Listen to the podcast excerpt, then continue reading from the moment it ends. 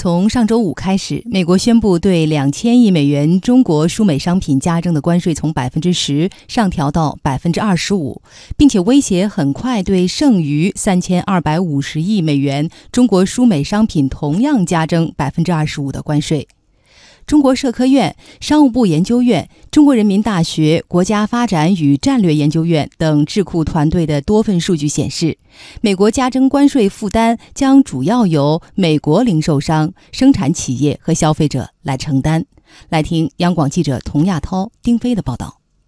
对比前几轮加征关税的结果测算之后，中国社科院世界经济与政治研究所研究员高凌云团队得出的结论是：短期来看。也就是加征关税三到六个月内，中国出口企业较为被动，可能需要承担一定比例的关税负担。而从长期来看，关税将逐渐的向美国的零售商、消费者传递。长期来说呢，中国的企业呢，如果觉得这个生意呢，或者这个订单呢没有利润可做的话，那可以考虑呢生产其他的订单，或者是呢考虑更换目标市场，或者是呢考虑更换产品目录等等。这个美国的进口商他必须要购买这个产品，因为美国的市场需求永远在那里。那么，美国进口商呢，他在进口了这个产品以后，那么他的这个关税呢，就不得不向他的消费者以及呢他的这个零售商呢来传递。事实证明了这个结论。高令云团队发现，去年七月，美国对中国出口产品加征关税后，中方确实承受了一定损失，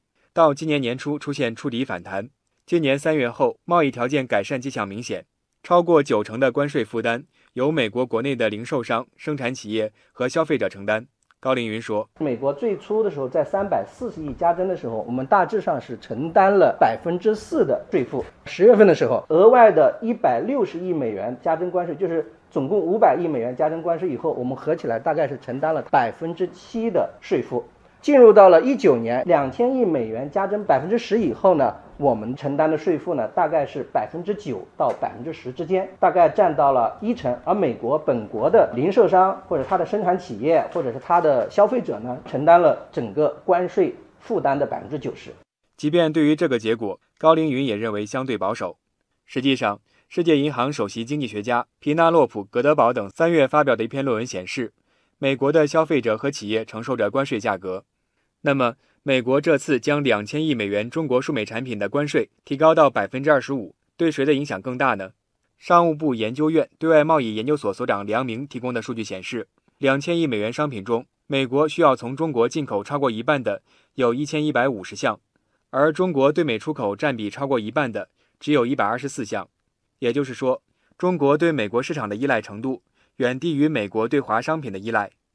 而前期加征关税的商品还是经过美国筛选的。如果美国对剩余的商品加征关税，那么对美国国内的传导也将越发明显。这些商品呢，我想是前期美国筛选剩下的。你比如说，在这个剩余商品里边呢，像手机、电脑、玩具，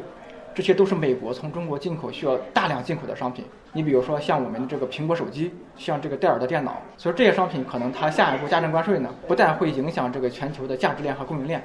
还会进一步的影响到这个下游的消费者，像美国一直是从中国进口玩具，这个量是非常大的，这个占比也是非常高的。它下一步也会对美国的这种玩具的进口这个价格，会造成一个非常高的这么一个影响。海关发布的外贸数据显示，今年前四个月，中美贸易总值下降了百分之十一点二。中国人民大学国家发展与战略研究院研究员王孝松介绍，今年以来，我国与欧盟、东盟外贸占比逐渐提高，外贸市场呈现多元化。